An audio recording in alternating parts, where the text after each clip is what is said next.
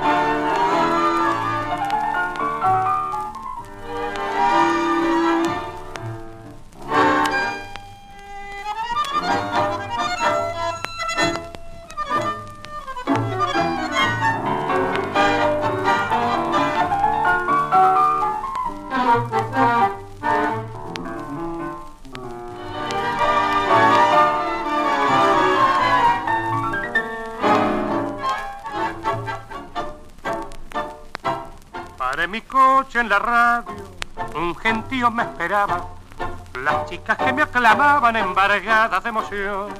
Entre ellas se decía, qué elegante, qué buen mozo, linda cara, lindos ojos, linda planta de varón. Me esperaban en la radio los señores directores, mucha risa, muchas flores y gran iluminación. Y llegó el momento ansiado, ante ustedes un cantor empezó a atacar la orquesta y sonó el despertador. Sueño de canto, pobre sueños que rodaron, hechos tristes, hechos pedazos, maldito despertador. ¿Y quién te manda a soñar si hay que ir a trabajar? Y para ahondar esta pena, justito en la radio suena el tango que iba a cantar.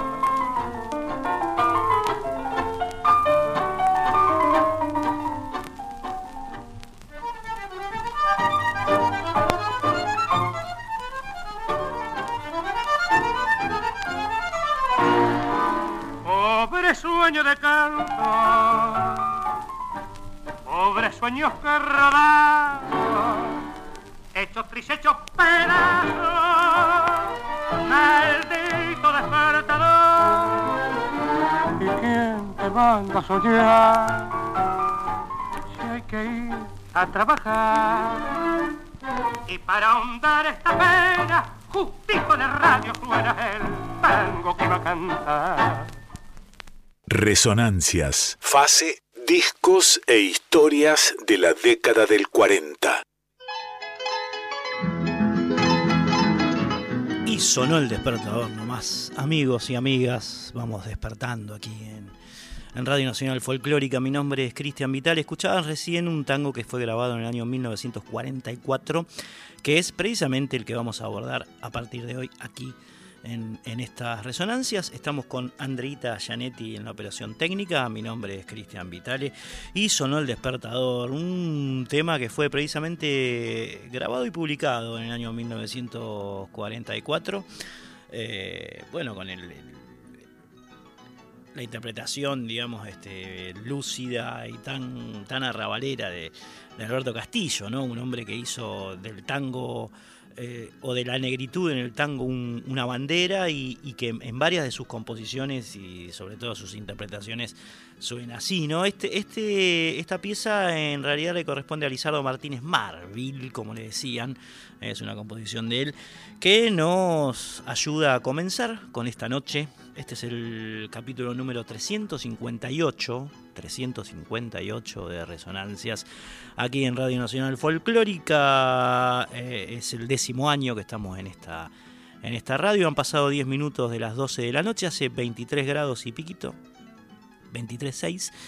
eh, el día lloviznaba, está entre, entre una tenue llovizna y una humedad pronunciada, así que bueno, es el clima que vamos a tener hoy para ir disfrutando, digamos, de estas, estas hermosas piezas musicales que durante los 40, como sabemos, eh, en, lo que tiene que ver con la historia con la historia de la música nacional y popular, la música argentina nuestra, está casi, casi hegemonizada por el tango. Hegemonizada por el tango, no tanto monopolizada, porque hoy vamos a tener una perlita, le, comentábamos al compañero Picheski que nos antecede con su programa Panamericana en el pase, que va a aparecer o van a aparecer algunas grabaciones de Andrés Chazarreta, eh, que tienen que ver con el año 44, 45. Trajimos un un material eh, cuya reconstrucción técnica fue en el 68, pero que pertenece, digamos, a una época anterior, que es precisamente la que estamos transitando por estos momentos en, este, en este programa. Bien, eh, en 1944, eh, además de Alberto Castillo y todos los que vamos a escuchar, grabó también el señor Darienzo, Darienzo a quien vamos a estar escuchando por dos en un agradable par. Eh, el primer tema que va a sonar es el romántico, es una composición de Arturo de Bassi, y después el Apache argentino, che, qué nombre, ¿eh? de Manuel Azostegui. ambos van a estar interpretados por. Hay una. ¿Qué pasa? Una. Veamos. Veamos. De paso les digo, Félix eh, Cardoso es el que estás escuchando ahora, de Cortina. ahí va, ahí va, ahí va. Bien,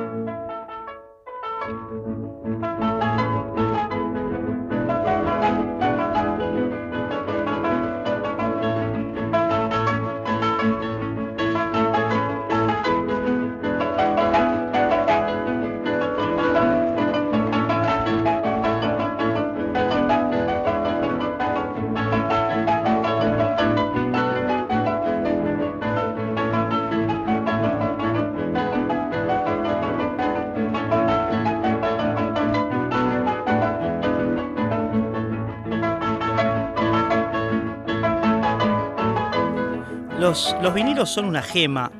Lo que pasa es que a veces hay algún problemita que tiene que ver con este, dificultades en las ediciones, digamos, en las láminas. ¿no? Entonces, lo que surgió recién, eh, vamos a hacerlo público, es que habíamos anunciado el romántico, eh, el tema de, Arturo de Bassi por Darienzo, porque figura, digamos, efectivamente en la lámina interna del, del vinilo. Ahora, ¿qué pasa? Cuando vos vas a la etiqueta del vinilo, decía otro tema, que es Amor y Celos. Para que nuestro público no se enoje, no podemos pasar a anunciar un tema y que suene otro. Entonces, eso fue lo que se, lo que se modificó y lo que se rectificó. Aviso, a veces pasaba eso con los discos de vinilo, ¿no? A veces pasaba eso.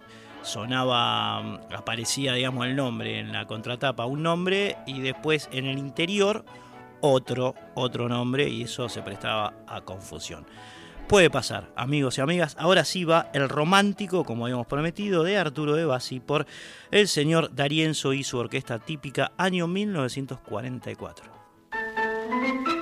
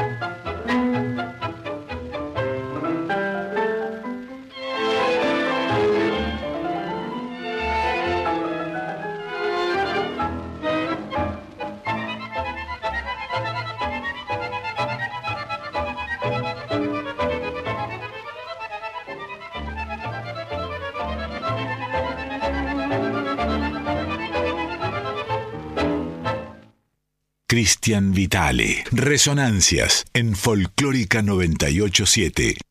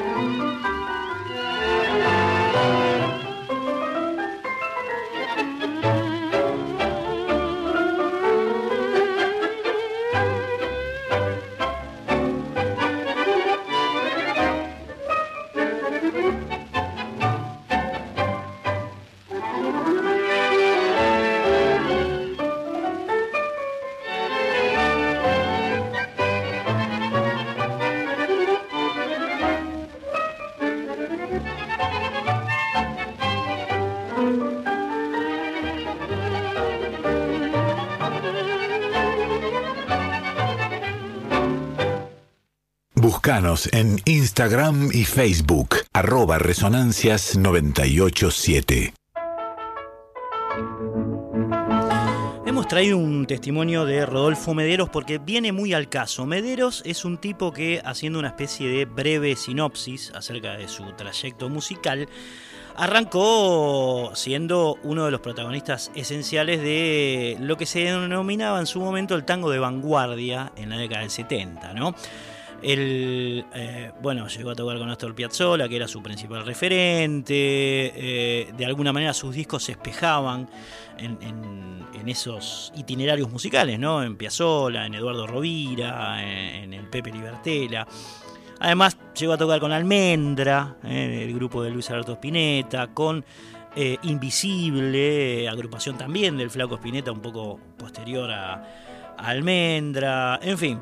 Eh, un recorrido que ligaba, digamos, con expresiones eh, más urbanas, más, más, entre comillas, modernas. Y con el tiempo, ¿no? Tenía una agrupación, por supuesto, llamada Generación Cero. Y con el tiempo fue modificando un poco su, mirada acerca de la historia del tango, sus posiciones eh, respecto de, de, la ideología estética, ¿no? Sobre, sobre el género. Y nos parece que es importante eh, de alguna manera tener su palabra para no solamente venir de dos temas de, de Darienzo, sino también ir hacia el que vas a escuchar eh, después de la nota o de la entrevista que le hicimos a Rodolfo Mederos hace un tiempo ya, eh, hace un tiempo, que es este, la orquesta de De, de Angelis. Lo van entonces a escuchar a Mederos, un, gran exponente eh, del tango argentino que ha defendido con sus músicas todos los, o, que ha abarcado, digamos, con sus creaciones o sus interpretaciones eh, varios de los principales de las principales vertientes del tango argentino, hablando de Darienzo, de Angelis, eh, hablando también del respeto que él empezó a tenerles con el tiempo, después de haber tenido un arranque, como les decía, más piazolero, más eh, vanguardístico.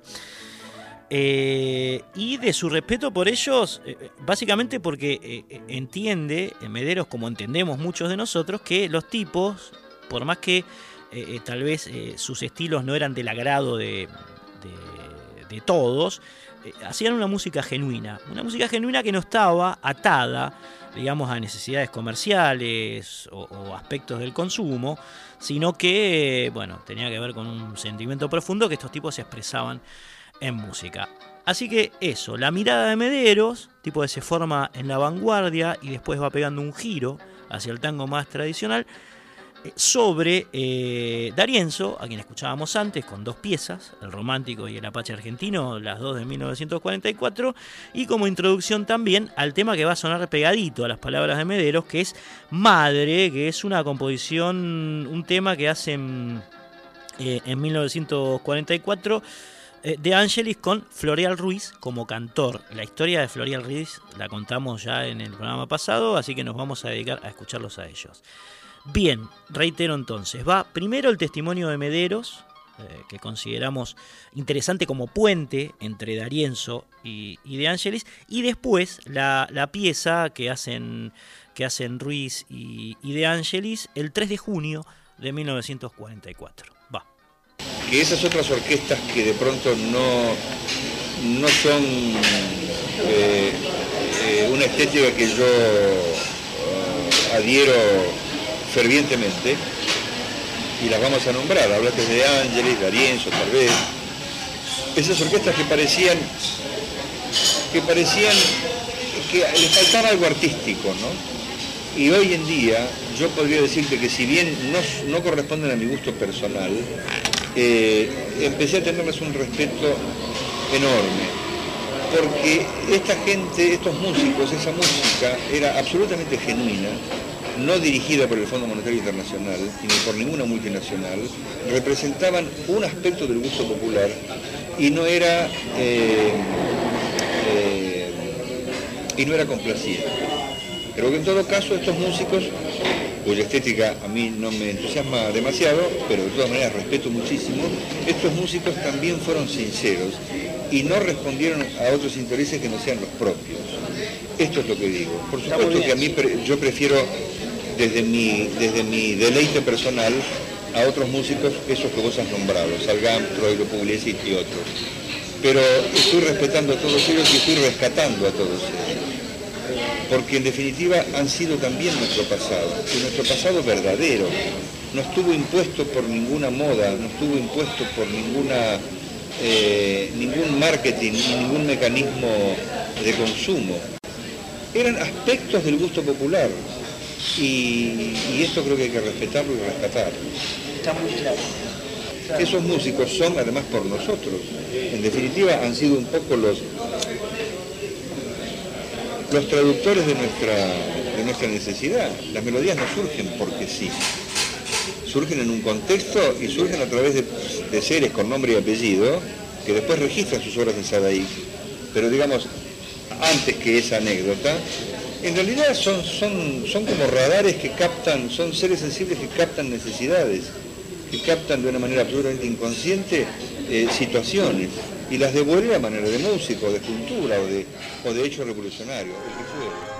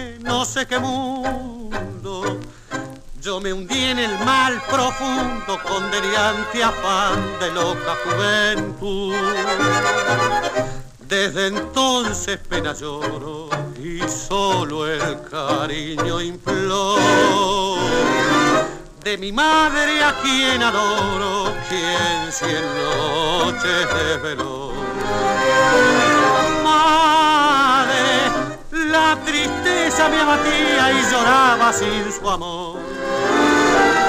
Cuando en la noche me hundía en mi profundo dolor madre, no hay cariño más sublime ni más santo para mí.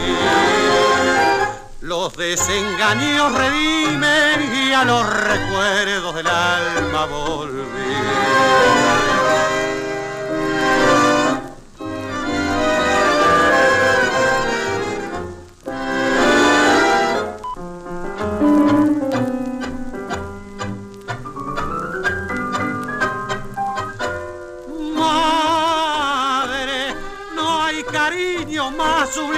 Más alto para mí.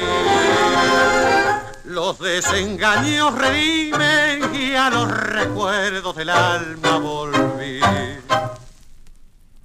Resonancias. Fase, discos e historias de la década del 40. Dedicado a Felita Trama besazo, besazo para ella y para todas las madres del mundo. Sonaba recién el tema precisamente Madre por De Ángeles y Floreal Ruiz eh, como postre de las palabras de Rodolfo Mederos acerca de aquellas orquestas genuinas, digamos, y que tanto eh, tenían que ver con con reflejar el imaginario, digamos, de, esos momentos, ¿no? Esas músicas genuinas. Bien, amigos, amigas, estamos en el 4999-0987, repito el teléfono 4999-0987, ahí pueden llamar, dejar sus mensajes, cantar, ¿eh? lo, que, lo que les parezca. Eh, tienen 30 segundos para expresarse ante el orbe mundano y el WhatsApp es el 11 3109 5896. Ahí pueden escribir, como lo acaba de hacer Mario, que como siempre cuando arranca el programa nos, manda sus saludos desde allí de San Luis. Eh, y por supuesto le eh, distribuimos su abrazo a todos los oyentes. Mario, muchas gracias. Reitero el WhatsApp 11 3109 5896 y el contestador 4999 Ah, lo dice Quique también, ¿no, Andrés? sí, sí, ahí te vi. Te vi en esa, te vi en esa, en esa vibra.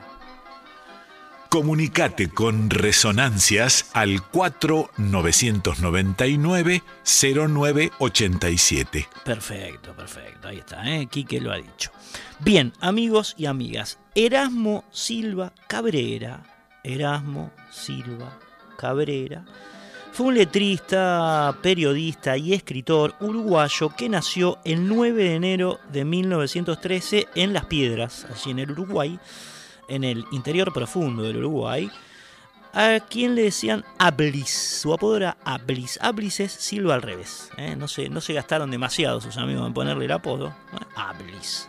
¿eh? Erasmo Silva Ablis Cabrera, que fue quien, entre otras muchas cosas, investigó sobre la nacionalidad uruguaya de don Carlos Gardel.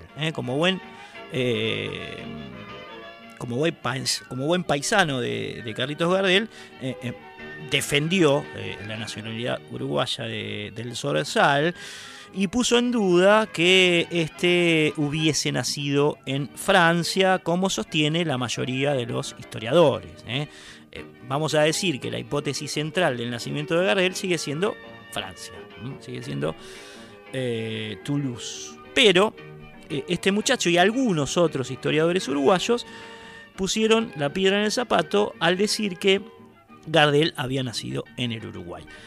¿Cuál es la explicación de esto? Bueno, la explicación de esto es que eh, cuando Gardel tuvo que hacer su primera gira por Francia, no, digamos, no, no había hecho el servicio militar, entonces ni bien pisar a tierra francesa, lo iban a agarrar y lo iban a llevar directamente a hacer la conscripción colimba, vamos a ponerle más fácil, que en ese momento era obligatoria en el país galo. Entonces, ¿qué hizo Gardel?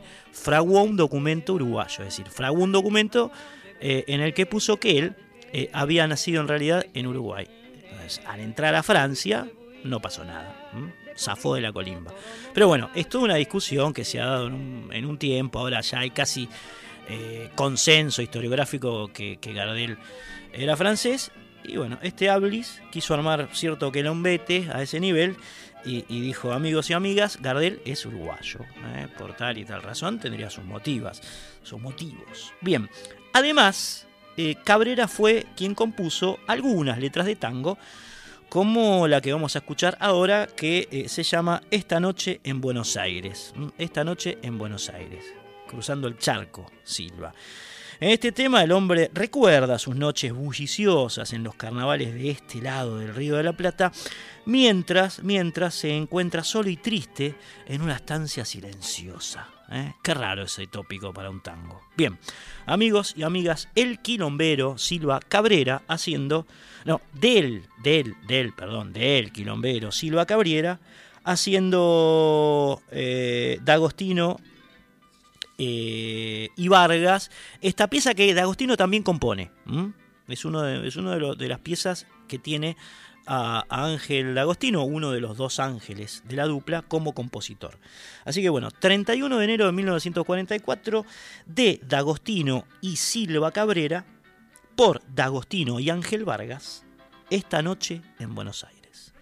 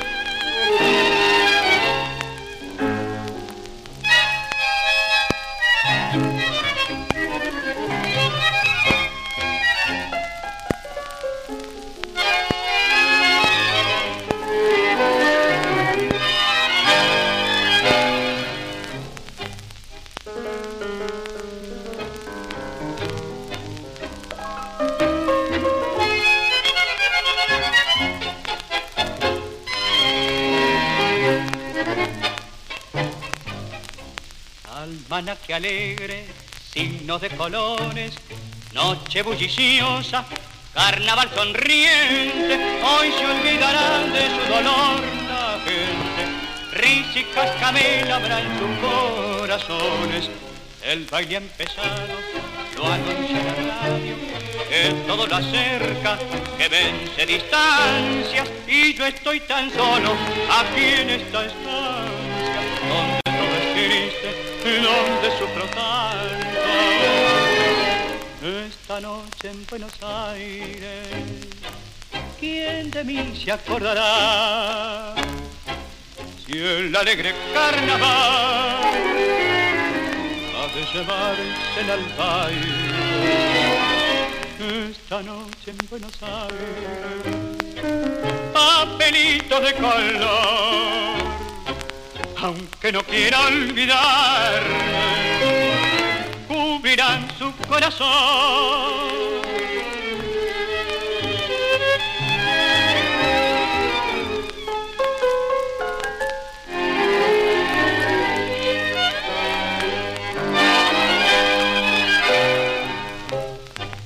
Esta noche en Buenos Aires, papelitos de color,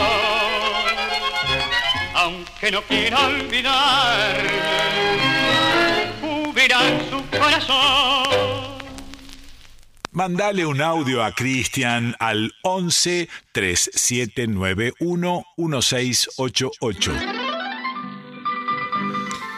¿Qué pasaba en aquella Argentina del año 1944? ¿Qué no pasaba en aquella Argentina? Eh? ¿Qué no pasaba?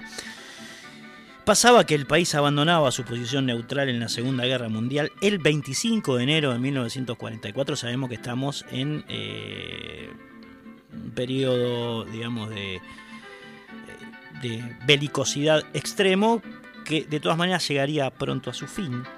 Pasaba también que, eh, que, que, Perón, que Perón empezó a distanciarse eh, de sus camaradas, de algunos de sus camaradas del GO, con los que había llegado al poder eh, en junio de 1943, básicamente por su relación muy cercana a los sindicatos y a la clase trabajadora.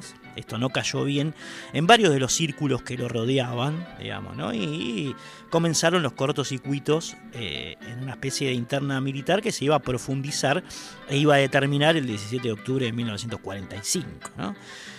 Esto pasaba, de un lado quedaron el presidente Ramírez, eh, del lado contrario a las ideas de Juan Perón, a las ideas obreristas eh, y nacionales de, del Pocho, el general Juan Sanguinetti, los coroneles Luis César Perlinger, a quien eh, Perón llamaba el piantaboto, Perlinger, Enrique González y Emilio Ramírez, que era el hijo del presidente entonces, Juan Pablo Ramírez, todos ellos nacionalistas pero católicos que cuestionaban, eh, como les decía, muchísimo, eh, les generaba desconfianza la política obrerista de, Juan Perón y de sus aliados que eran, entre otros, Edelmiro Farrell, que iba a ser presidente posteriormente, y más que nada Domingo eh, Mercante, que tenía una relación muy afiatada con las clases trabajadoras, dado que su padre era era precisamente un sindicalista muy importante. Entonces, eh, Mercante fue como el nexo, Mercante que después sería gobernador de la provincia de Buenos Aires, fue como el nexo entre Perón, digamos, y eh, varios sindicatos, varios sindicatos. Bien, este sector dentro del gobierno que se había hecho del poder en junio del 43 era el que se denominaba básicamente como nacionalismo popular, al que iban a adherir otros sectores, por ejemplo el radicalismo como Forja, eh, Jaurecho, Meromansi, Escalabrini Ortiz, eh, eh, adherirían digamos, a este, a este sector digamos, del gobierno de la Revolución del 43, que encabezaba, por supuesto, el general, todavía no general, digamos, el coronel Perón. Bien, a causa del abandono del neutralismo de la guerra, otro de los problemas que hubo en el año 1944, el presidente Ramírez, que era bastante aliadófilo, bastante nazi, vamos a decirlo, eh, obligado por sus ex camaradas a fines de febrero, terminó eh, renunciando al puesto de presidente de la nación y en su lugar, como decíamos, asumió eh, Farrell, que había llegado a la vicepresidenta presidencia en octubre del año 43, apoyado precisamente por Juan Perón. Perón que en junio, en junio del 44 sería designado en el lugar de Farrell, vicepresidente eh, de Farrell, presidente Farrell, Perón vicepresidente, y se fue sacando de encima a quienes llamaba, eh, como decíamos, nazis piantabotos, es decir, el sector más eh, relacionado con los aliadófilos dentro del GO. Hablamos de Bonifacio del Carril, hablamos de Francisco Ramos Mejía, hablamos de Julio Lagos, hablamos de Luis Perlinger, hablamos de Miguel Iníguez, hablamos de Celestino Genta, hablamos de Carlos Poggi, en fin, todo lo que era la derecha conservadora y filonazi, eh, que era uno de los sectores que estaba en ese gobierno. Bien. Pasó también en 1944 que en agosto Estados Unidos congeló las reservas argentinas en sus bancos y en septiembre canceló todos los permisos de exportación a Argentina de acero, madera y productos químicos. ¿Mm? Problemas entre Estados Unidos y Argentina, como se ve, como siempre. Medida que por supuesto aislaron a la Argentina, pero que simultáneamente también llevaron una profundización de la política industrialista y laboral. ¿Qué pasa aquí? Estamos en pleno periodo de sustitución de importaciones. Sabemos que eh, la economía mundial en esa época, sobre todo después del crack eh, financiero en Wall Street en el año 1929, había entrado en una crisis profunda y la mayoría de los países emergentes eh, adoptaron políticas de sustitución de importaciones, es decir, de eh, reforzamiento del mercado interno a través de la producción y el consumo interno. En este contexto, eh, en este contexto se producen este tipo de, problemas y de situaciones que por un lado enfrentan, digamos, a una gran potencia como Estados Unidos, pero por otra parte em, tiene herramientas para enfrentar, digamos, a esa potencia eh, precisamente enraizadas en estas políticas industrialistas que tenían un, apoyo muy grande o muy fuerte desde el poder y que se iban a eh, redoblar, por supuesto, cuando Perón eh, llegara al poder en, en, febrero de 1946. En realidad en junio, pues en febrero fueron las elecciones del 46.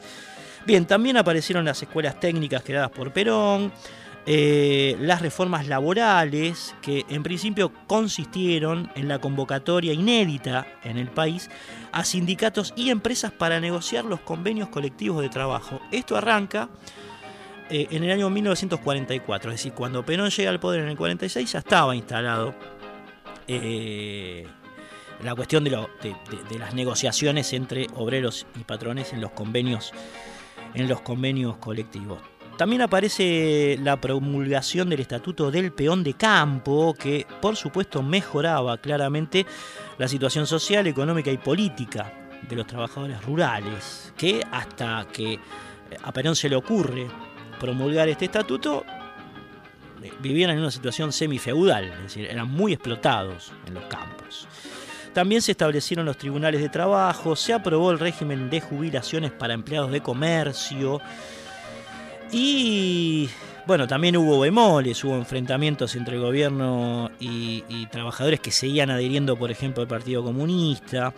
Incluso el gobierno de Farrell eh, y Perón encaró un proyecto industrialista que lograría un aumento más, más, que, más que significativo en términos de sindicalización, pero que al que no adherían eh, este sector de la clase obrera que seguía, digamos, involucrado con el PC, con el Comiter, digamos, ¿no? con, las, con las directivas que bajaban del bloque soviético, la Unión Soviética en realidad.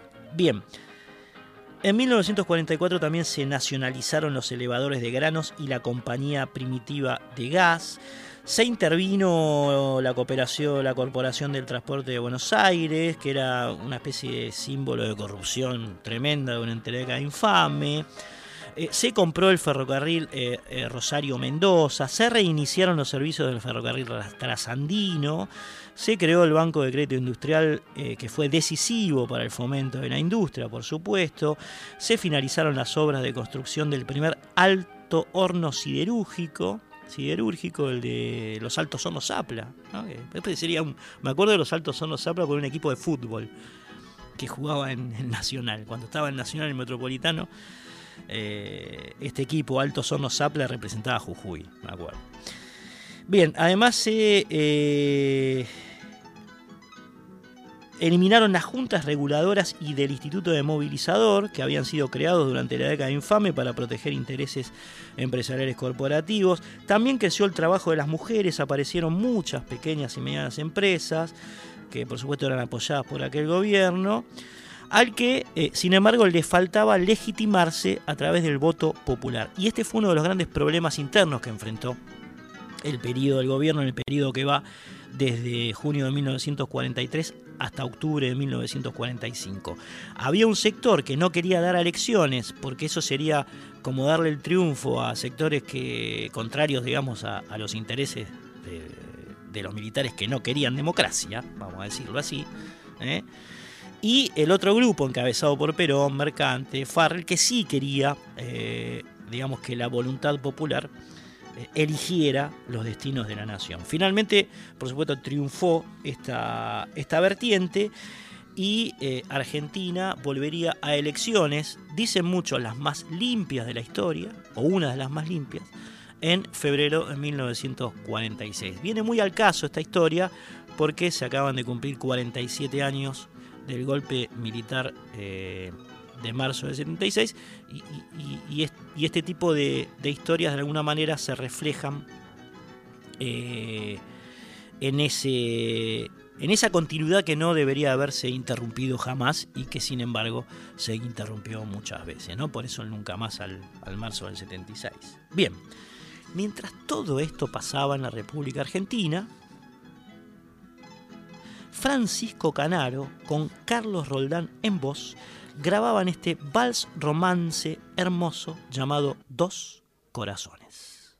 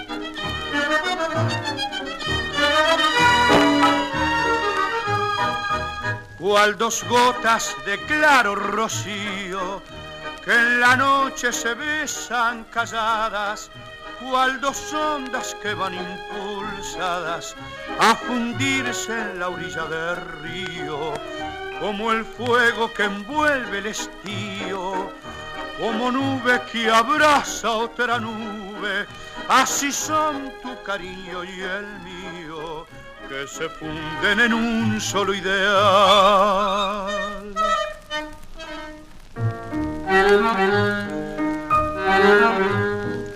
Con tu corazón, en mi corazón, el lucero azul brillará mejor.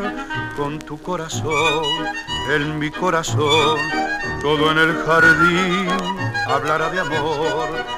Nota cristalina llenarán tu oído, una luz divina nos envolverá. Fijaré mis ojos en tus negros ojos, en tus labios rojos uniré mis labios y mi inspiración volará al cenit con tu corazón en mi corazón.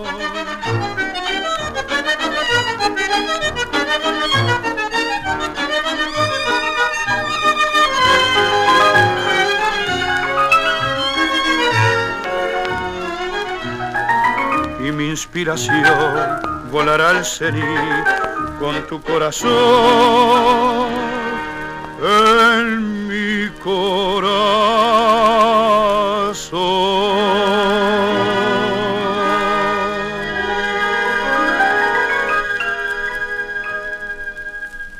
Cristian Vitale, Resonancias en Folclórica 987.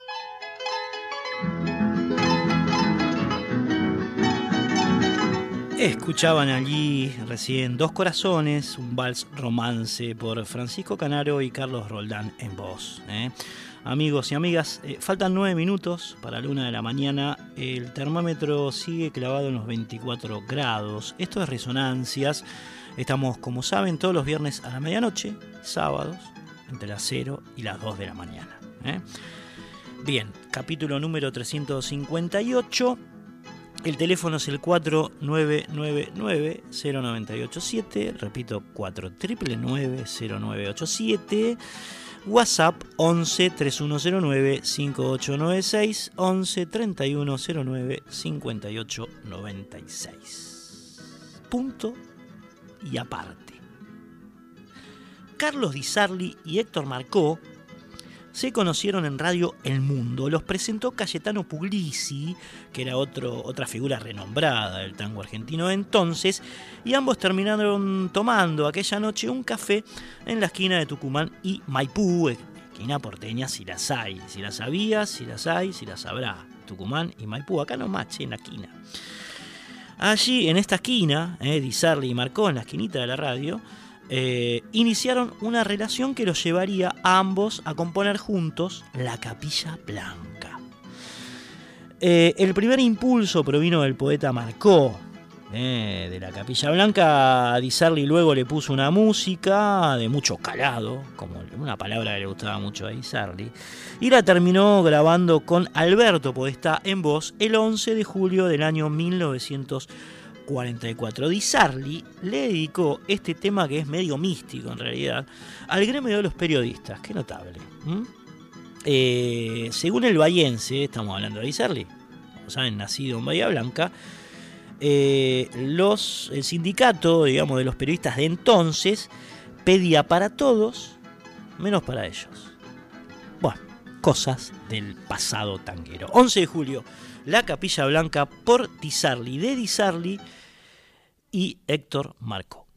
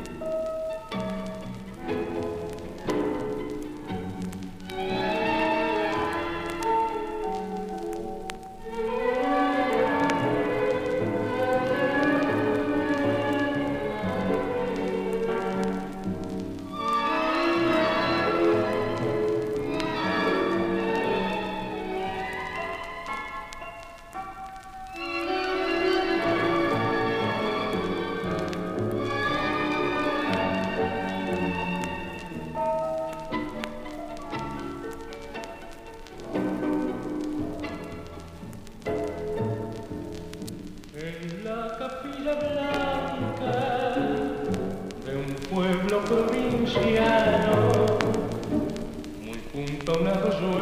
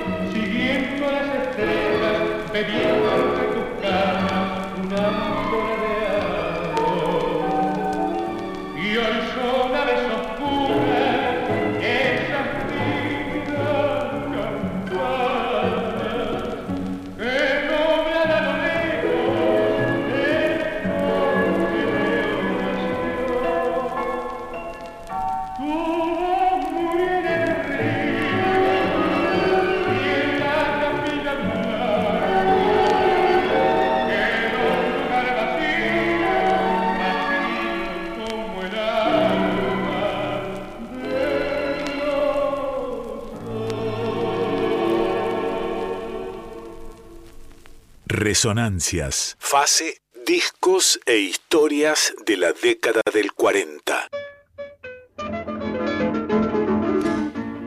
Eh, Juan Bauer nació en España el 27 de noviembre de 1897, pero vivió casi toda su vida en el Uruguay, entre Salto y Montevideo. Bauer, que para que ustedes vayan metiéndose en su impronta, fue el que escribió la letra del tango A Media Luz, eh, uno de los tangos más maravillosos que ha dado la historia de género, cuya música, saben, correría por cuenta del señor Edgardo Donato. Bauer, entre otras cosas, y haber, además de haberle puesto eh, letra a, a, este tango a media luz, fue un gran amigo de Carlos Gardel. Otra vez aparece Gardel que siempre, siempre está Gardel, ¿no? Contábamos de su trayecto cuando abordamos la década del 20, la década del 30, de su muerte en el 35, estamos en el 44 y siempre aparece el Zorzal y siempre aparecerá, ¿no? Pero bueno, eh, lo intercepta a Bauer, eh, sobre todo en París, digamos, cuando, cuando Gardel hace la gira, la famosa, la primera famosa gira por, por allí, por Francia, teje una relación eh, con Bauer que se encontraba por allí. Y juntos recorrieron Niza, Cannes, Monte Carlo. Eh, y se hicieron, por supuesto, muy, muy amigos. De hecho, Carlitos le grabó allá el tema Media Luz y además Noches de Montmartre, que también era de, Bauer, Araca París, Por tus ojos negros. Vamos a decir que Francia, esa Francia eh, que era como la, la, tierra prometida para los tangueros argentinos, unió, los unió en amistad a Bauer y, y a Gardel. Bauer por un lado, por el otro Lenzi. Carlos Lenzi sí que era, uruguayo este hombre y ahora les digo por qué traemos a, a Bauer y a Lenzi aquí a Resonancias. Habían nacido dos años antes que, eh, que Bauer en la bella Montevideo, donde ambos, donde ambos, Lenzi y Bauer, se encontrarían para grabar esta perla sonora llamada Así era el tango. ¿eh? Eh, compusieron, eh, compusieron esta pieza ambos, Bauer y Lenzi, que eh, nosotros vamos a escuchar ahora, porque es la, la, grabación que corresponde a 1944, al 5 de abril de 1944, en la ejecución de los dos ángeles, D'Agostino y Vargas. Lado 1, tema 6 del vinilo, así era el tango de Bauer y Lenzi. Está bueno traer estas historias de por ahí personajes que no son tan conocidos o no fueron tan conocidos en, en, la historia del tango, pero que, que, vale la pena rescatarlos porque hicieron cosas importantes, ¿no? como las que acabamos de nombrar. Bien, de Bauer y Lenzi, así era el tango por D'Agostino Vargas.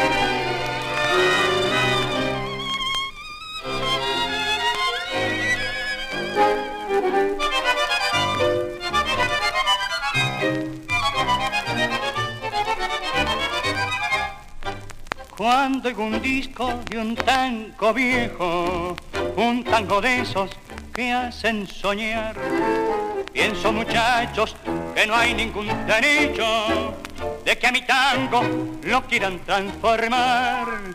Digan muchachos de aquellos tiempos, si el tango de antes no fue mejor. Digan muchachos que saben el tango bailar,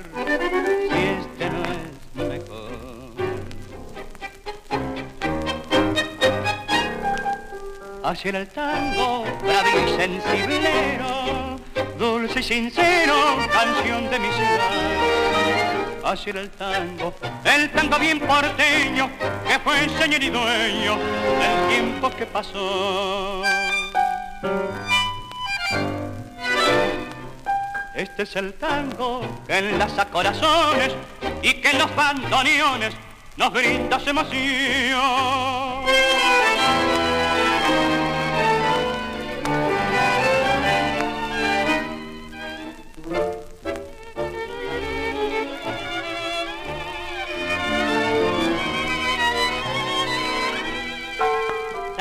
Querido, cuánto te añoro, ya no nos queda ni el cachafán. Me da una pena mi tango no irte tocar con este compás.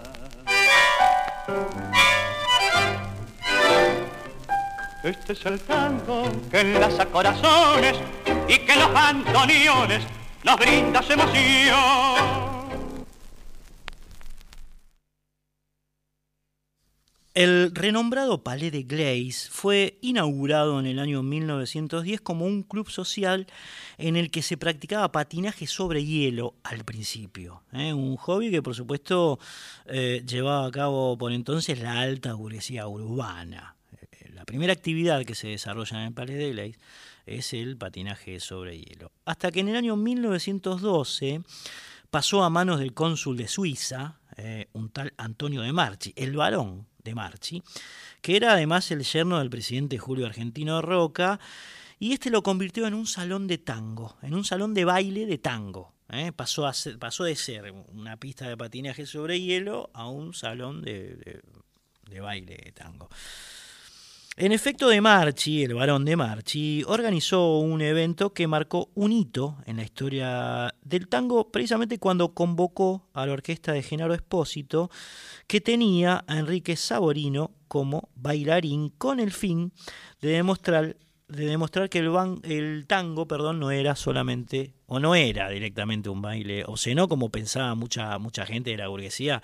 Estamos hablando de los primeros años del siglo XX, ¿no? Era considerado un género, ustedes saben, eh, marginal, que tenía que ver con eh, la gente, comillas, baja estofa, de los arrabales, y digamos que no era conveniente a la gente bien eh, ir a las, a las milongas porque bueno, pasaban cosas feas, en fin, toda una serie de estigmas sobre este género que lo que organiza De Marchi en, en el Palais empieza de alguna manera a cambiar, ¿no? Porque, bueno, a partir de ese momento el palacio se convierte precisamente en el lugar de tango preferido, preferido por las clases acomodadas porteñas, ¿eh? por las clases acomodadas porteñas, y el tango da un viraje va pasando de las orillas, de los arrabales canyengues, como género, digamos, representativo de las clases trabajadoras o de las clases de los orilleros, como se les decía, a, bueno, poner un pie fuerte, a pisar fuerte en las clases acomodadas que, eh, bueno, encuentran en este espacio, en el Palais de Glace, eh, su lugar predilecto. El Palais fue también el lugar en el que un tal Roberto Guevara, Roberto Guevara, que por supuesto nada tenía que ver con el Che, o nada tendría que ver con el Che, no era antepasado del Che, le pegó un tiro en el pecho a Gardel. Así que también pasaban cosas en lugares chetos, Jorge. Le pegó un tiro a Gardel el tipo. Aparentemente por una cuestión de mujeres, eh, una madrugada de diciembre del año 1915, el tipo irrumpe en el palé, lo ve a Gardel y le pega un tiro que casi lo mata. Gardel podría haber vivido 20 años menos si eh, el tiro de Guevara resultaba efectivo.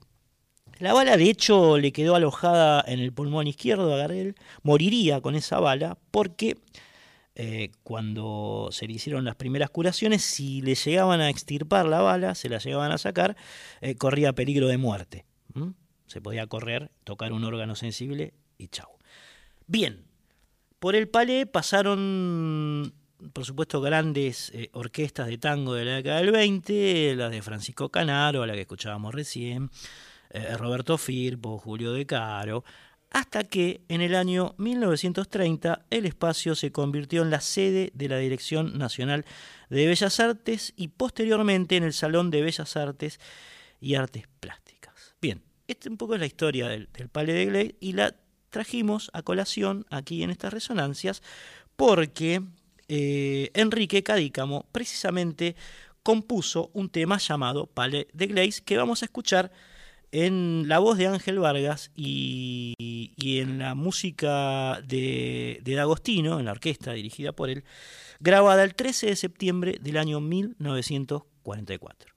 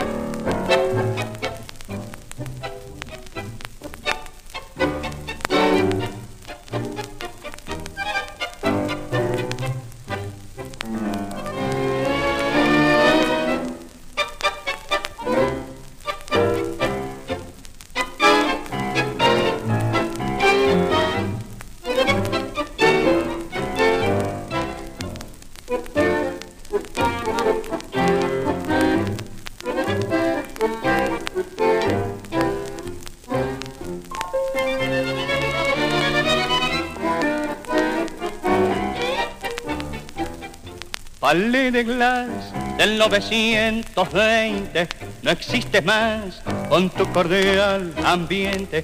Allí bailé mis tangos de estudiante, allí soñé con los muchachos de antes.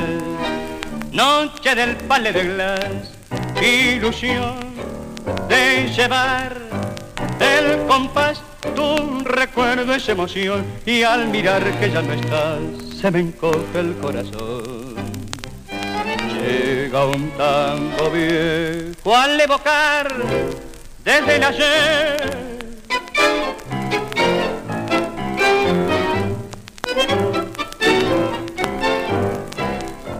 ¿Qué fue de aquella rueda de amigos? ¿Dónde están? ¿Qué se hizo de mi romántico amor? Vale de glass Música que llega desde allá y nos hace lagrimear.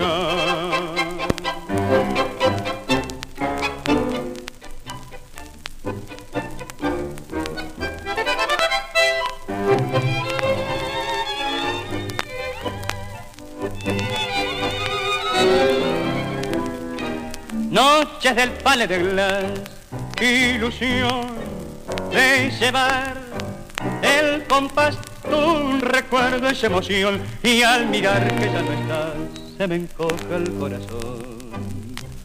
Música que llega desde allá y nos hace lagrimear. Bien, ahí teníamos entonces a la voz de Ángel Vargas cantando el Palais de Clays.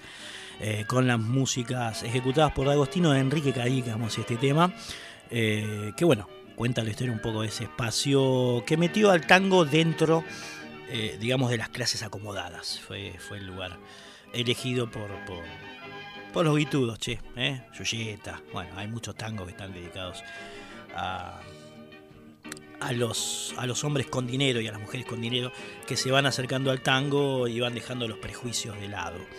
Bien, eh, el teléfono si alguien quiere sugerir, comentar algo, opinar, cantar, contar alguna historia, ¿eh? porque este, este programa, como saben, está relacionado con, la historia de, de, nuestras músicas populares y nacionales, es el 4999-0987. Repito, 4999-0987. Ustedes pueden llamar ahí y dejar un mensaje eh, que les parezca copado eh, transmitir. Y el WhatsApp es el 11 3109 5896. Reitero, 11 3109 5896. Estamos con Jorge Escobar en la operación técnica. Mi nombre es Cristian Vitale y continuamos.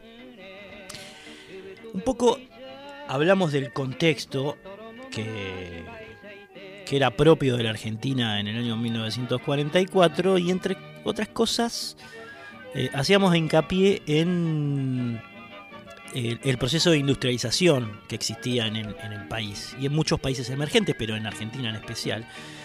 Y, por supuesto eh, la aparición de pequeñas y medianas empresas apoyadas por eh, las políticas proactivas del Estado atraían mm, grandes cantidades de gente, de inmigrantes del interior. No solamente de interior, sino de países limítrofes que venían a trabajar a las industrias aquí en Argentina, a las fábricas. Y ese es uno de los motivos, es una de las razones eh, por las cuales empiezan a aparecer músicas de esos lugares, que son ejecutadas en, peñas, ¿no? Empiezan a hacer. Eh, empiezan a llamar la atención de las discográficas que hasta ese momento solo grababan jazz y tango. Eh, y se empiezan a incorporar, digamos, al sonido de Buenos Aires, paulatinamente, digamos. Por supuesto harían inclusión en la década del 50 y, mucho más profundamente en la del 60, pero en este momento empiezan eh, esos sonidos, esas músicas que trae la gente de Santiago del Estero, de Tucumán, de Córdoba, de Jujuy, de Corrientes, de, Entre Ríos, ¿no? que vienen a, a, la provincia de Buenos Aires a trabajar, traen todas estas culturas que empiezan, eh, como les decía, a convivir con el tango que ya estaba instalado en el imaginario. Bien, eh, las primeras expresiones, las primeras expresiones, nosotros hemos hablado bastante ya de Andrés Chazarreta aquí en este programa, pero tienen que ver con él, que fue un gran recopilador de, géneros, digamos, del interior profundo, mal dicho interior, digo, ¿no? De los parajes profundos de Santiago del Estero, del Tucumán, de, Corrientes, y, también los grabó. ¿no? Si uno tiene que hablar de exponentes del, del folclore, importantes de aquellos años, bueno, tenemos que nombrar a los hermanos Ábalos, a los hermanos Abrodos, a Buenaventura Luna y a Andrés Chazarreta, Y también a Tahualpa Yupanqui, que en el 44 grabaría su primera versión del Arriero, por ejemplo. ¿no? Son esas, esas figuras que van apareciendo y se van, y se van acoplando al sonido de esta Buenos Aires cosmopolita que tenía en el tango como su, su música estelar.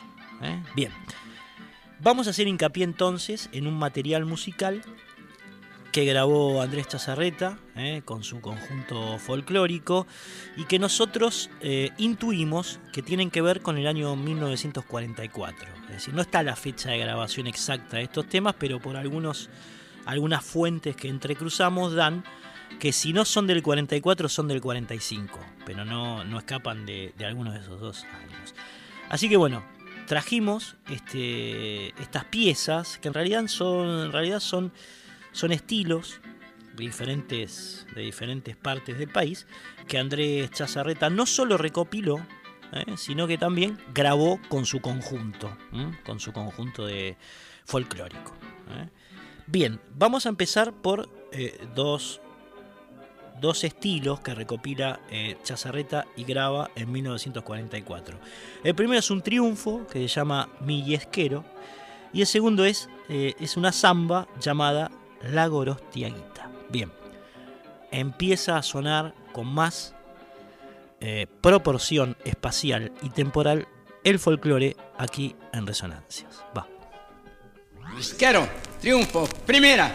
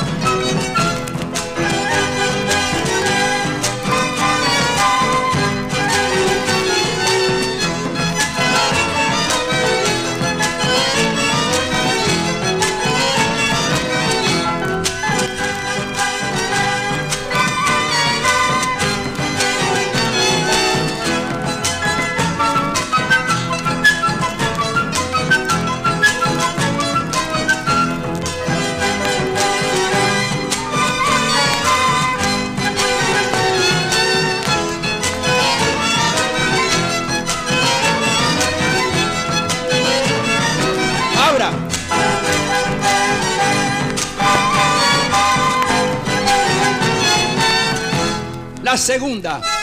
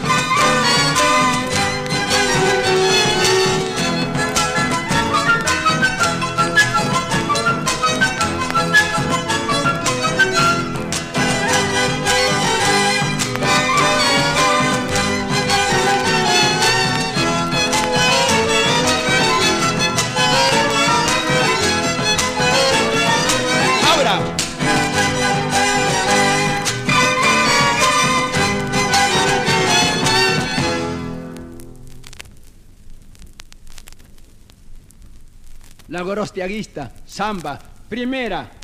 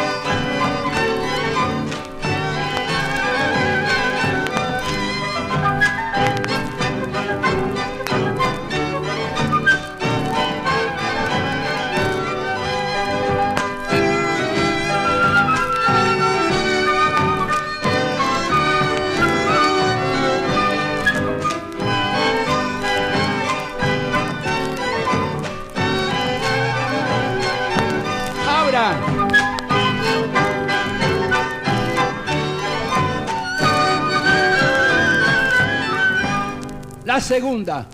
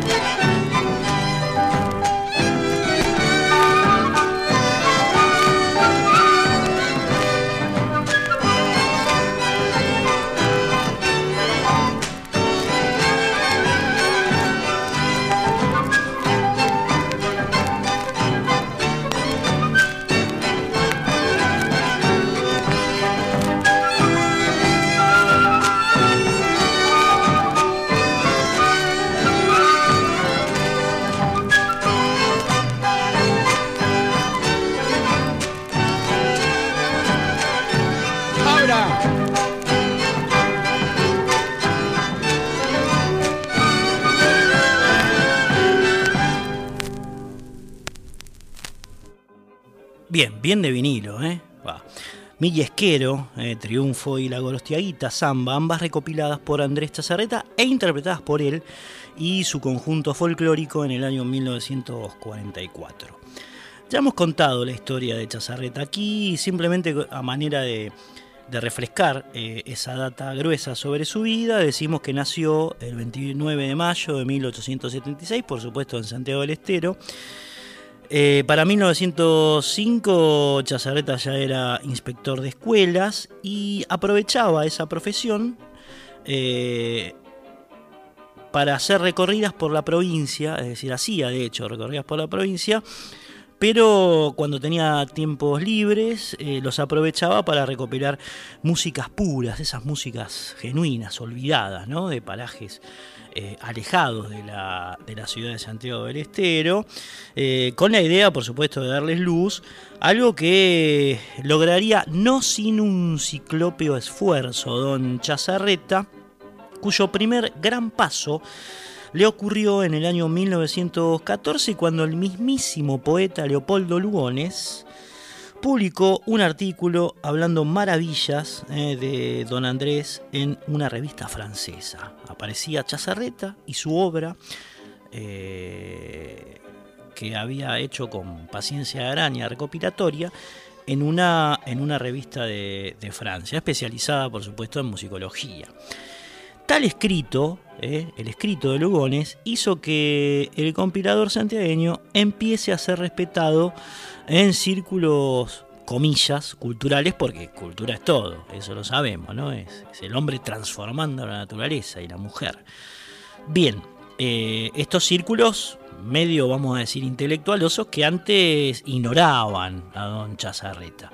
Así fue que en el año 1920 emprendió eh, una gira por el norte argentino al frente de su compañía de arte nativo, eh, la muy referenciada compañía de arte nativo de, Chazarreta, a la cual le debemos gran parte de la difusión del folclore por aquellos tiempos, o de las músicas y las danzas de proyección folclórica. Al año siguiente, en 1921, Chazarreta hizo lo propio en la parada más difícil que era, sabemos, la cosmopolita y tanguera Buenos Aires, ¿eh? donde, donde, el tango ya casi que eh, monopolizaba los gustos musicales de, la audiencia.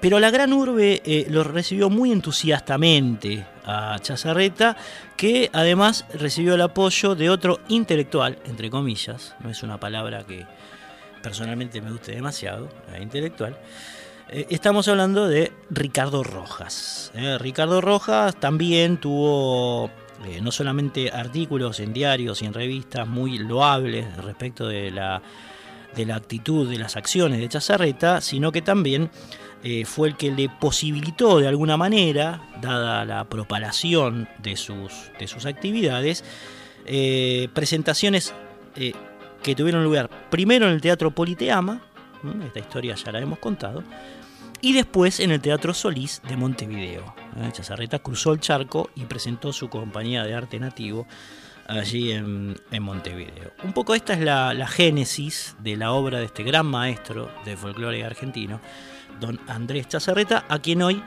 eh, trajimos en formato de vinilo con algunas piezas que él eh, grabó junto a su conjunto folclórico en el año 1944.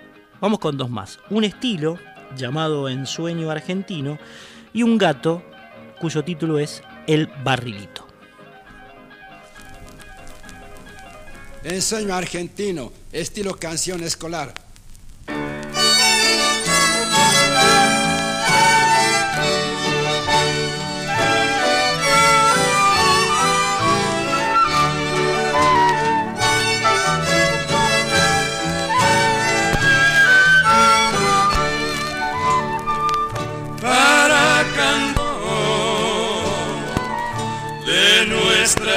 Argentina. Un sola lira divina, con infinito dolor. Y se va mi pensamiento, buscando a la tradición. Al tiempo que mi canción arrullada por el viento.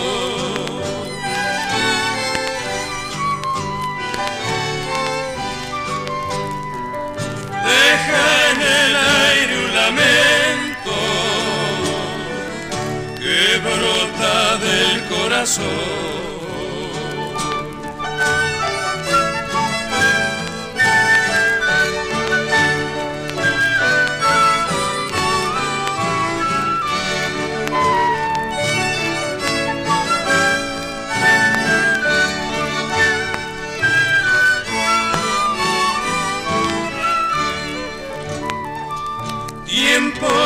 Dos venturosos, saturados de quimera y floridas primaveras,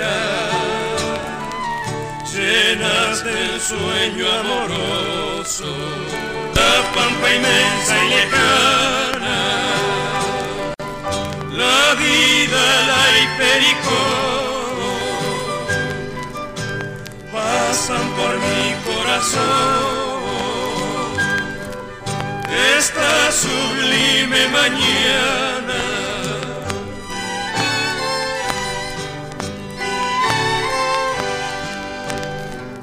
Tan deliciosa y lozana como una verde ilusión.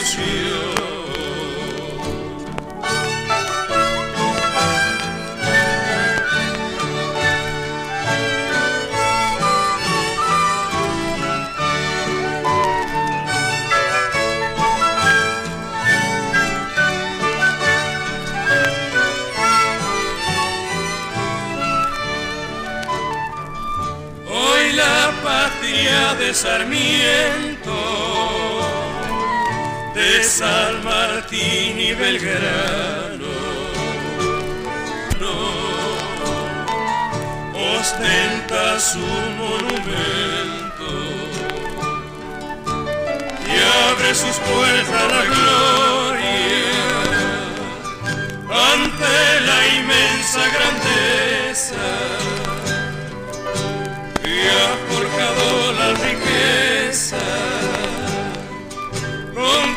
se formó la historia.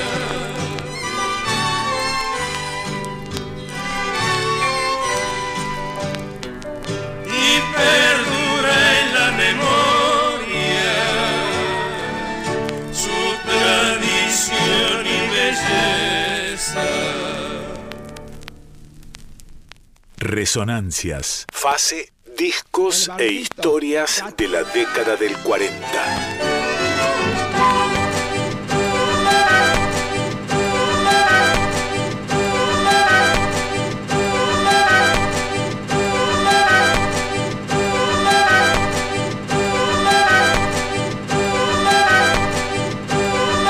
Embriague, embriague, Chazarreta, embriague. Bueno, suele pasar con los vinilos, son vinilos viejos, che. Eh, estaba sonando la urpita, ranchera. Si lo corremos un poquitito, capaz que, procede, Jorge. ¿Cómo la ves? Correr un poquitito, así saltar la púa. A ver.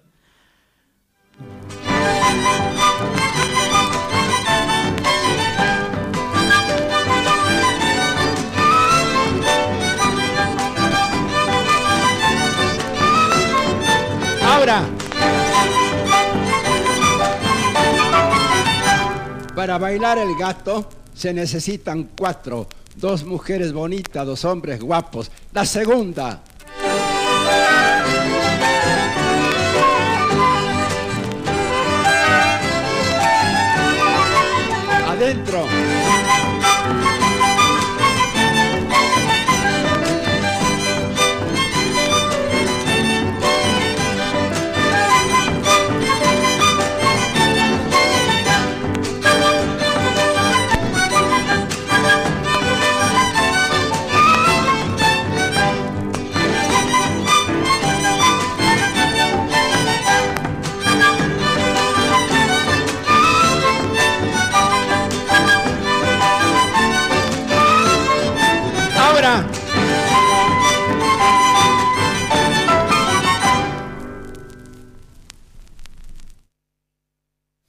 Ahí fue nomás, ahí fue nomás. El, gatito, el gatito de Don Andrés Chazarreta, el barrilito, che. Antes sonaba en sueño argentino, un estilo, eh, de La Pampa a, Mendoza. Estamos en el 4999-0987, 4999-0987. Eh, si alguien quiere opinar, dejar alguna sugerencia, hablar de historia, cantar, lo puede hacer a ese teléfono o escribirnos un WhatsApp al 3109 5896. Estamos repasando todo un material eh, que tiene que ver con un vinilo que publicó la RCA Victor en el año 1968, tomando masters del de, año 44. ¿eh? Sabemos que en la década del 40 aún no se grababan discos de larga duración, sino simples, eh, simples de pasta incluso, que podían ser de dos temas, es decir, de un tema por lado o de dos temas eh, por cada lado, los famosos EP eh, que tenían dos canciones en el lado A y dos canciones en el B. Lo que se hizo en la década del 60 fue eh, juntar todos estos temas, digamos, de cada artista, de cada agrupación, en un larga duración que fue el formato preferido, digamos, por el público y por las, por supuesto, grabadoras en aquella década y también en la del 70 y también en la del 80, ¿no? El, famoso LP. Bien, eso es lo que estamos escuchando. Tiene un interesante escrito en la lámina eh, interna de, Dardo Goyena, que era un especialista en músicas folclóricas. Está traducido al inglés, el escrito de Goyena. Simpático la tapa, eh, que tiene un sellito que se llama, que dice propiedad de Raúl Fijo. ¿eh? propiedad de Raúl Feijó, que fue el primer tipo, se ve que tuvo este, este disco de vinilo de Chazarreta, que es considerado nueva alta fidelidad ortofónica. Así lo vendían, nueva, un disco de nueva alta fidelidad ortofónica. Andrés Chazarreta y su conjunto, la tapa, la foto de la tapa es una Polaroid eh, de un monte santiagueño con casquito, eh, una casita, eh, con un alambrado y, el atardecer con nubes de fondo. Y damos vuelta de nuevo la tapa y lo vemos a don Andrés Chazarreta de saco y corbata, la foto en blanco y negro, bajo un árbol con una de esas mantas que se usan en el norte para, para taparse eh, el torso o la espalda cuando caen esas neblinas complicadas, ¿no? por el frío o el rocío. Bien. Vamos a escuchar dos piezas más de este disco de Chazarreta. La primera es una chacarera que se llama, una pícara chacarera que se llama Tomate Nemela. eh, explicidad, si se dice así, al palo. Tomate Nemela.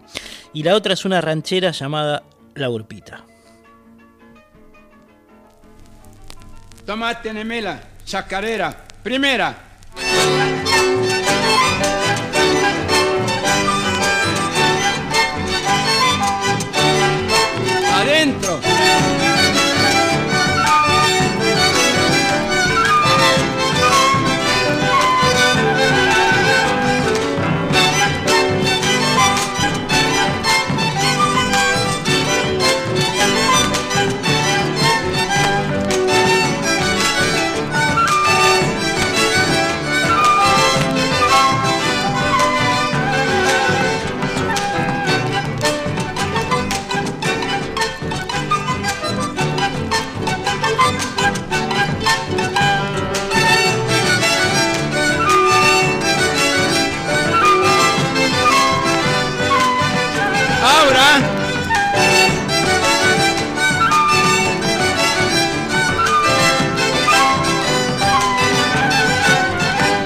La segunda.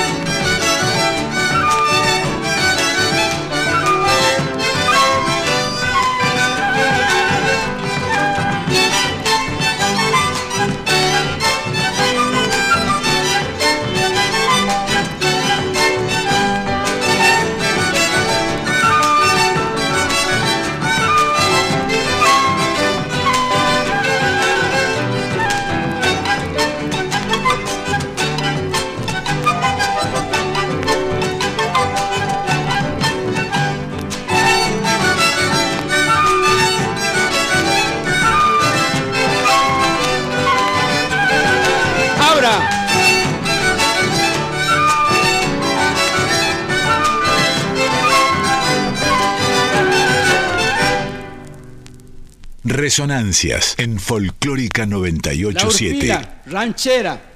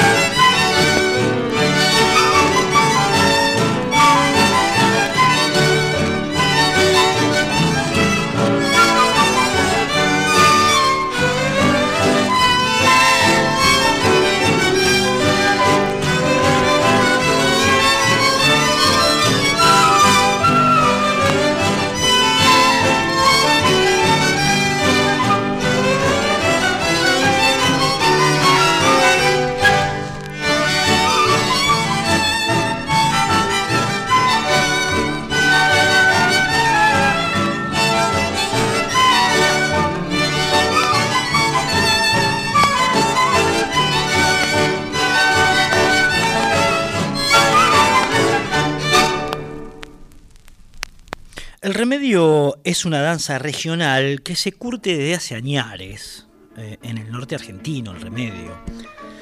La coreo es muy similar a la del escondido, eh, que se baila con pañuelo. De hecho, el nombre, de hecho, el nombre de esta danza, del remedio, eh, deriva de un texto que imita las coplas del escondido. Salí, remedio, salí, salí que te quiero ver. Lo van a escuchar, ¿no? Eh, la historia de este género proviene de algunos pueblos del norte, de la provincia de Buenos Aires, en los que las ancianas hablaban de un curandero a que precisamente le decían mestizo remedio. Un poco eh, el nombre de, este género que recopila don Andrés Chazarreta tiene que ver con este curandero eh, del norte de la provincia de Buenos Aires y narra la leyenda de que el tipo curaba eh, curaba a los jinetes de torceduras y de dislocaciones. Eh, les hacía fricciones con un unto sin sal, eh, después les hacía hacer movimientos bruscos para ubicar el hueso en su lugar cuando el paciente estaba distraído. Pero lo más importante, y de ahí su conexión con, con la aparición de esta danza, es que a ese tipo que estaba curando le recomendaba ir a bailar para terminar de curarse bien una alegoría, ¿no? Porque eh, ir a bailar significaba, digamos, mejorar emocionalmente y eso se suponía, y se supone en muchos casos, por supuesto que eh, tiene que ver con alguna cura de alguna enfermedad, ¿no? El factor emocional. El curandero no solamente le acomodaba el hueso al tipo que se lo torcía o se lo sacaba del lugar, sino que después, para terminar de curarse definitivamente, eh, le recomendaba que, que fuera a bailar. De ahí viene entonces este género que don Andrés Chazarreta también recopila y graba con su conjunto folclórico a través de esta pieza llamada Sauce Llorón. Sauce Llorón, remedio, danza quichua. Primera.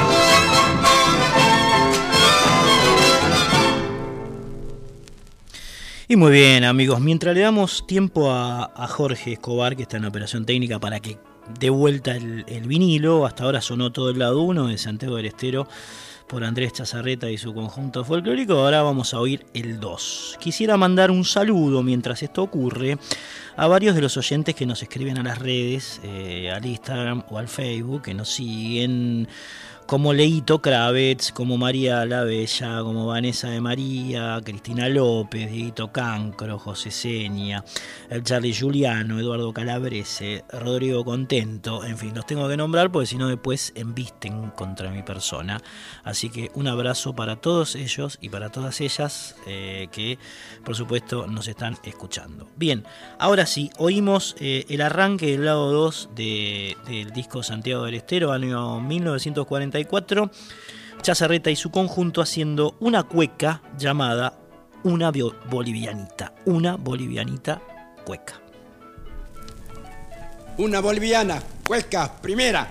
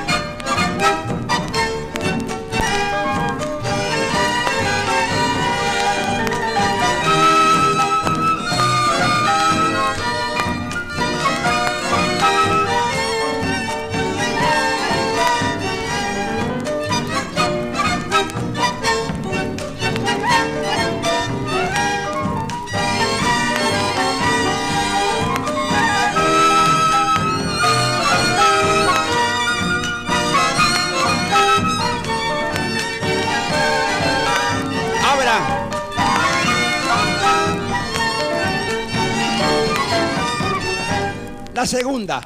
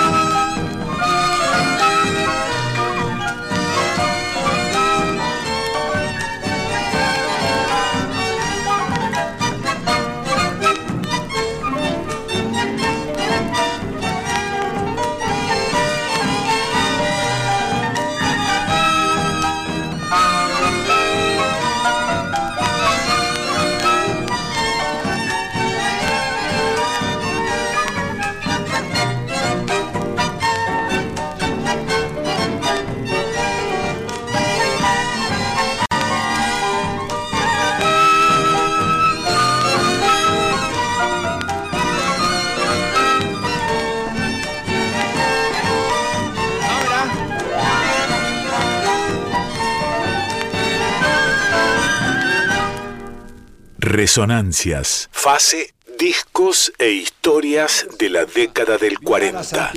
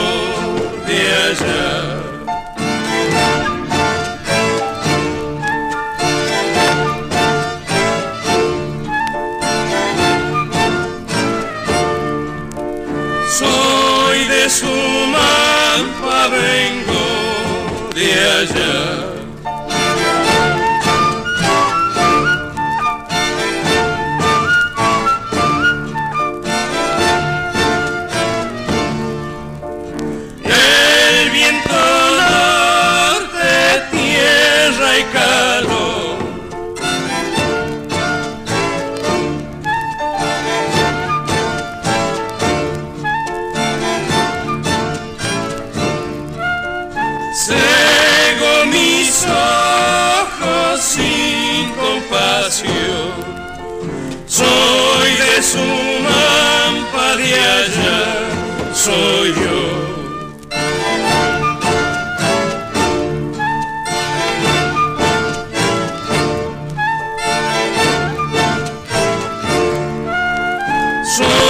de su mampa de allá soy yo.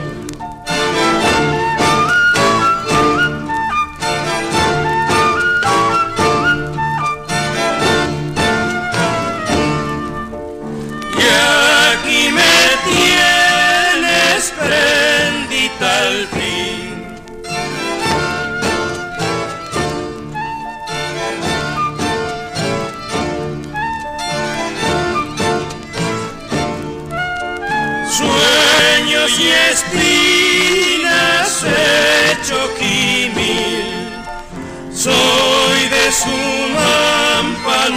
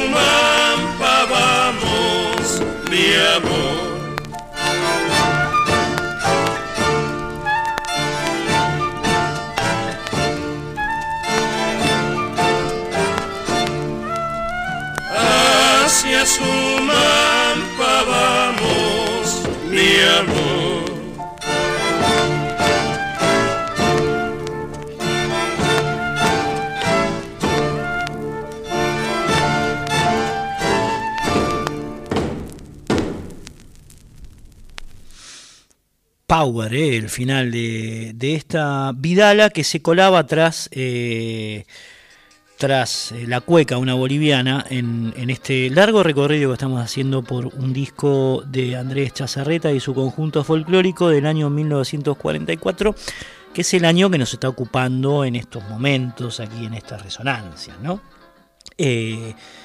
Con todo el tango que implica esa, esa época y también con estas expresiones de músicas de proyección folclórica que estaban asomando en, la gran urbe y que tenían un, largo desarrollo, por supuesto, en sus, en sus propios parajes, que le deben a Andrés Chazarreta el conocimiento grande, digamos, en otras, en otras geografías. ¿eh?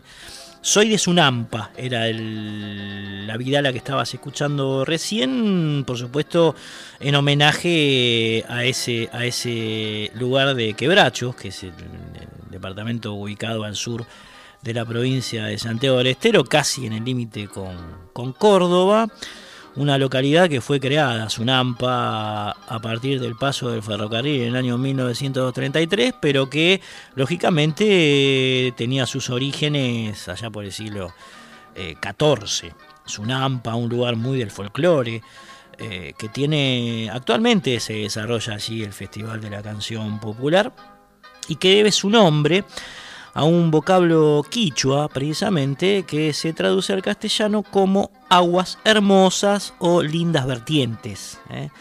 Eh, un nombre que seguramente le pusieron los, sanavirones mientras observaban el río dulce y cultivaban el maíz y el zapallo. Sunampa. Bien, amigos y amigas, eh, nos estamos despidiendo del programa del largo programa de hoy, en el cual eh, le dedicamos casi su entero tiempo a transitar músicas e historias del año 1944. Estuvimos con Jorge Escobar en esta última hora en la operación técnica. En la primera estuvo Andrea Gianetti, mi nombre es Cristian Vitale y eh, nos vamos a ir con lo que entre de lo que falta del disco. Jorge, ¿vamos en esa? No es mucho tiempo, quedarán 6-7 minutos. Pero bueno, eh, las piezas son cortitas, así que tal vez puedan escuchar Estrellita Tucumana seguro, que es la samba que suena ahora. Después también eh, una chacarera dedicada precisamente al río Dulce, llamada A Orillas del Dulce. Y sí eh, llega una polca correntina, una polca correntina, que es similar a la polca paraguaya, se van a dar cuenta eh, por el compás del bajo, que suena en tres cuartos, por ejemplo, y el canto en seis, en seis por ocho, son propios de los dos tipos de, de polcas que se tocan con arpas diatónicas también y que desarrollaron los jesuitas. Esta era una historia que teníamos para contar con más desarrollo, pero ya se nos va el programa. Así que reitero, Estrellita Tucumana, Samba seguro, a orilla del dulce Chacarera seguro y tal vez alguito de Cuñataiporá, que quiere decir mujer joven, Polca Correntina por Andrés Chazarreta y su conjunto folclórico en el año 1944. Adiós. Estrellita Tucumana, Samba, primera.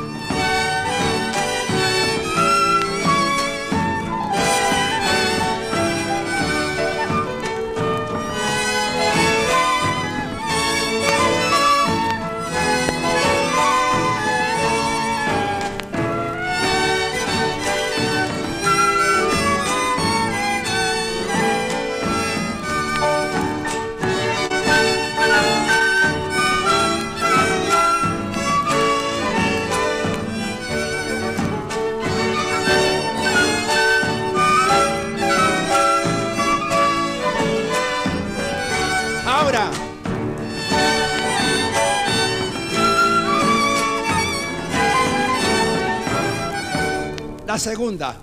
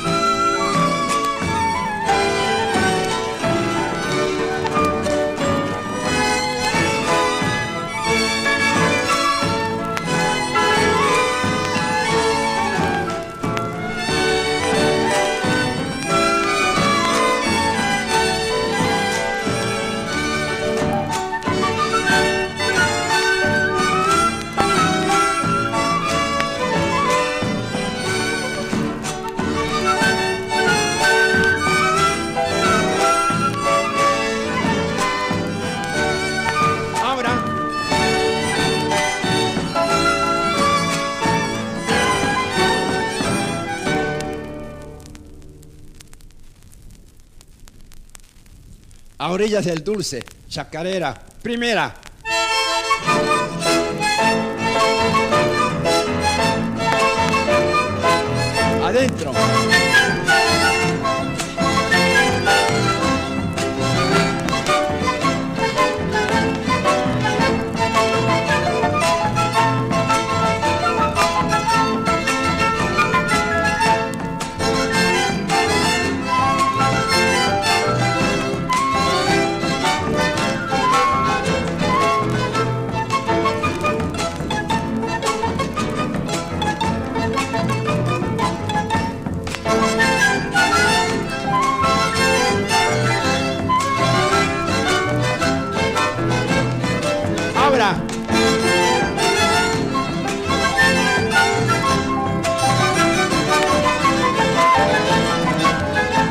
Segunda.